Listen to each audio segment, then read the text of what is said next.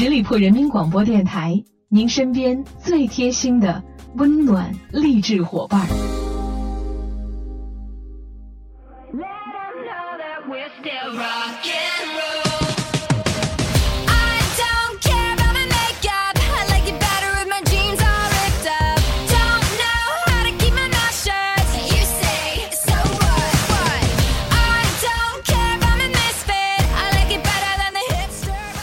我亲爱的耳朵们，欢迎你们继续留守在十里铺人民广播电台的精彩节目。现在来到了我们出发吧，好奇心！我是晶晶。今天的节目当中呢，依然要跟大家分享到的是一些又好玩又非常实用的百科知识。首先要问大家一个问题：你们有没有听过自己的声音呢？答案是当然有了。每天生活当中不就是在听自己的声音吗？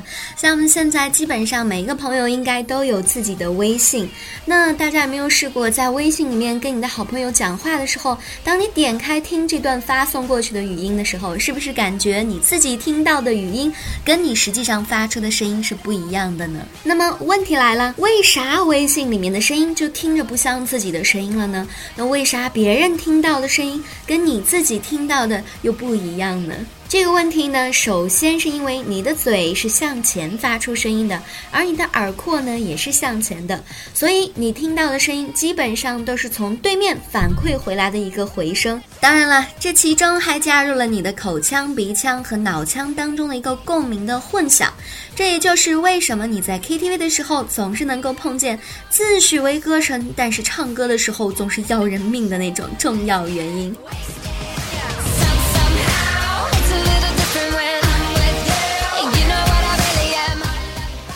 人的听觉器官呢，是由外耳、中耳和内耳的一个耳蜗组成的。声源振动引起的空气产生的疏密波，通过外耳和中耳组成的传音系统传递到内耳，再经内耳转变为听神经上的一个神经的冲动，再传送到大脑皮层的听觉中枢，产生了听觉。正常情况下呢，声音是通过空气传导与骨传导这两种途径传入内耳的。对于自己听自己的声音，当然声音主要是经由这个骨传导的。你听到的声音呢，是声波通过颅骨振动，再引起耳蜗内淋巴振动传导的。骨头传递到你耳朵内的声音，这个过程对于声音能量的衰减和变迁比较小，所以你听到的声音才是你真正原汁原味的声音。对于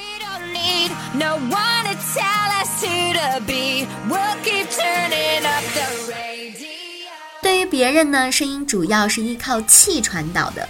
你说话的时候呢，声音会通过空气和头部进行传播，空气传播会受外部环境的影响，从而产生大量的衰减，音色也会相应的发生一些变化。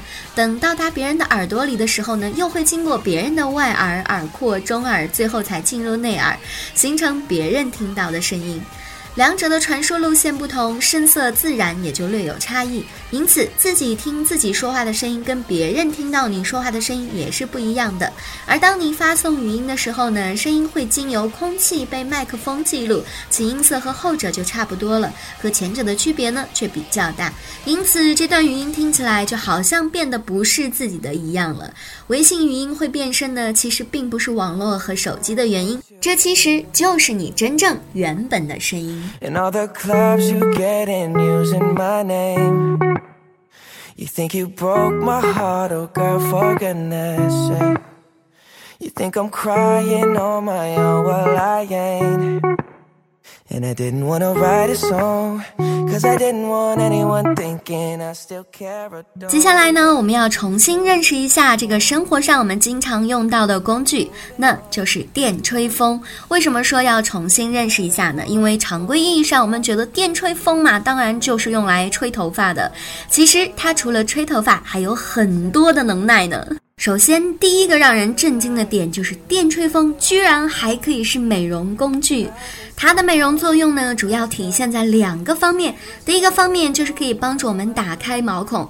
大家都知道呢，清洁毛孔是美肤最重要的第一步。那用电吹风对着脸部远远的吹拂，可以帮助张开毛细孔，让洁面的时候清洁工作做得更加的彻底。第二方面呢，就是可以滋养头皮。那每天梳头发的时候呢，用电吹风轻轻的对着头部吹热风，另一只手从前往后的梳理头发，并且轻轻的按摩头皮，可以加速头皮下毛细血管的一个血液循环，达到护理头发的效果。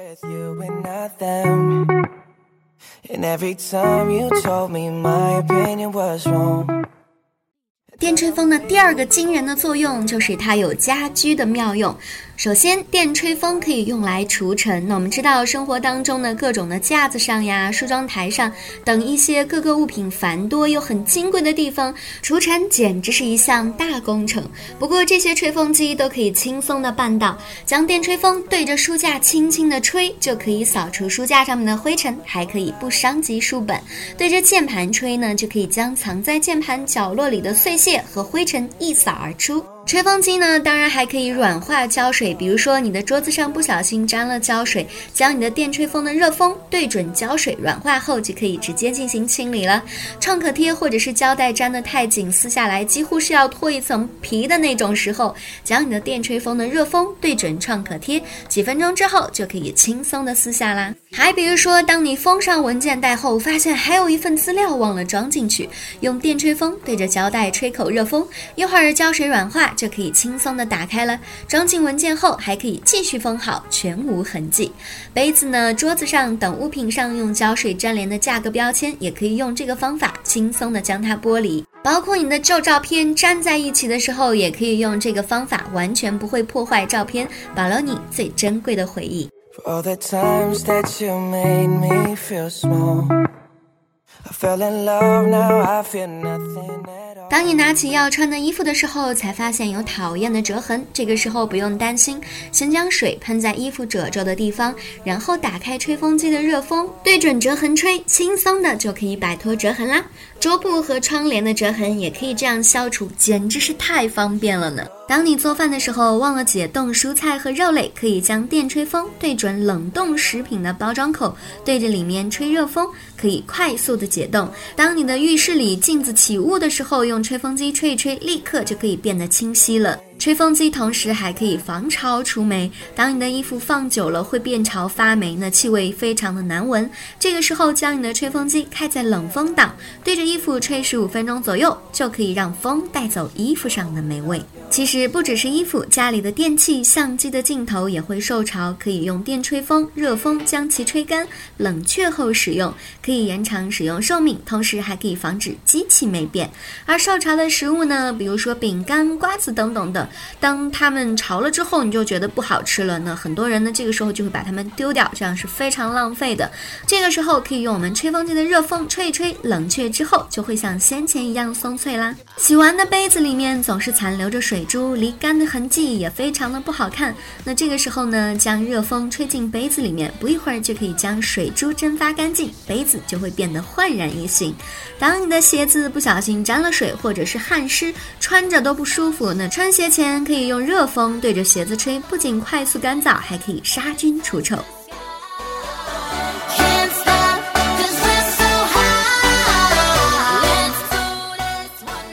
吹风机还有一个让我们亮瞎了眼的功能，就是保健功能。它的保健功能体现在第一点，可以用来疏通鼻子。怎么个说法呢？比如说感冒初期鼻塞、头痛、流鼻涕，实在是令人非常的头痛。这个时候就可以将电吹风对着鼻子和嘴巴吹热风，持续二十分钟就可以杀灭呼吸道中的感冒病毒，鼻子一下子就通了。吹风机还可以治疗冻疮，那用电吹风直接吹在冻疮的患处，局部加热，每次五分钟左右，三到四次后，冻疮就会有所好转。红肿的冻疮涂药之后呢，用纱布包住，同样用热风吹向患处，可以加速冻疮的治愈。吹风机第三个保健作用表现在可以治肩周炎，用电吹风对准患处吹热风，每天十分钟左右，坚持三周就可以见到一些疗效了。那同样的方法呢，还可以用来治疗腰痛头痛。感兴趣的朋友不妨可以试一下电吹风这一些多样的功能。嗯，真的是没有想到电吹风居然在平凡的岗位上做出了这么多重要的贡献。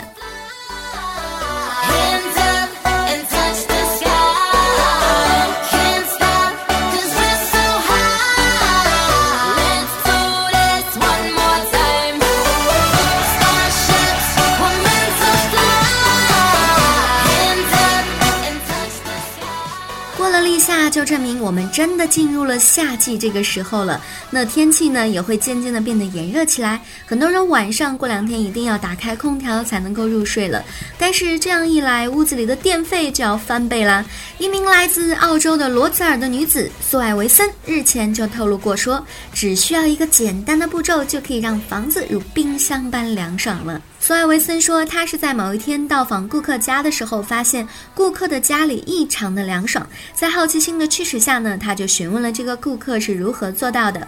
于是顾客随后就告诉了他，要想室内随时保持这种冷爽，十分简单，只需要将空调的模式从 Cool，就是那个 C O O L。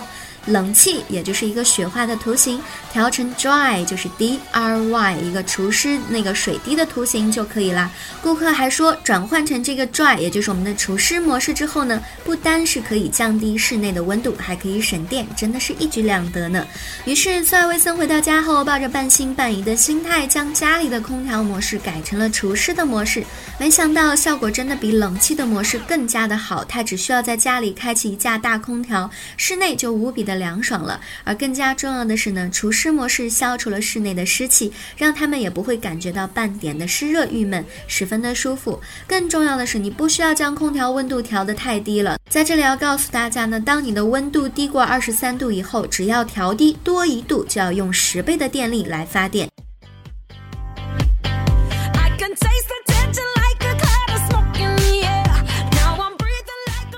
当你室内湿气越高时，体感温度也会更高。当用户开启除湿模式的时候呢，室内的吹风机将保持低速运行，压缩机将间断的一个运作。制冷系统做间断制冷循环，以平衡室内空气的潜热，但同时也会降低室内的显热，也就是说可以降低一些室内的温度。如此不断的循环，使室温保持在设定的温度附近，同时又可以大量的去除空气中的湿气。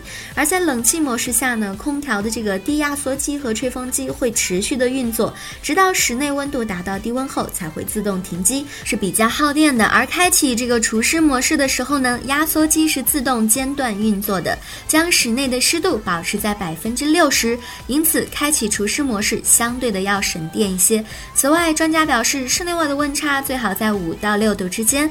比如说，室外气温是三十二度，则冷气温度就要调整到二十六到二十八度。人体能够适应与外界相差五到六度的温差，如果差距过大，就会造成身体偌大的一个负担。因此，在冷气模式下，温度可能会太冷，对身体造成一定的影响。I could 那使用除湿模式还有什么好处呢？好处就是第一点可以让室内的湿气变得比较的低，第二点就是维持在一个舒适的温度，不会太冷也不会太热。第三呢就是比较的省电，第四就是对身体比较的健康。下次开空调的时候，不妨试试看，把空调开启到除湿模式，看看效果会不会比冷气模式要好得多呢？跟大家分享的时间总是过得太快，又到了跟大家说再见的时候。以上就是今天节目的全部内容了，再次感谢。大家的聆听，如果你对本节目有什么好的意见建议，都欢迎在节目下方留言。同时，十里铺人民广播电台的微信公众号每一天都会有精彩的内容发送给大家，时不时还会给大家送去一些小惊喜。如果你想跟我们电台其他的听众朋友以及主播进行交流互动的话，欢迎加入我们的 QQ 听友群的大家族，群号是幺六零零五零三二三幺六零零五零三二三。好了，我们下周再见，拜拜。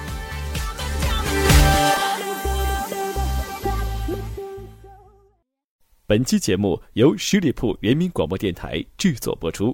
了解更多的资讯，请关注十里铺人民广播电台的公众微信和新浪、腾讯的官方微博。感谢收听，我们明天再见。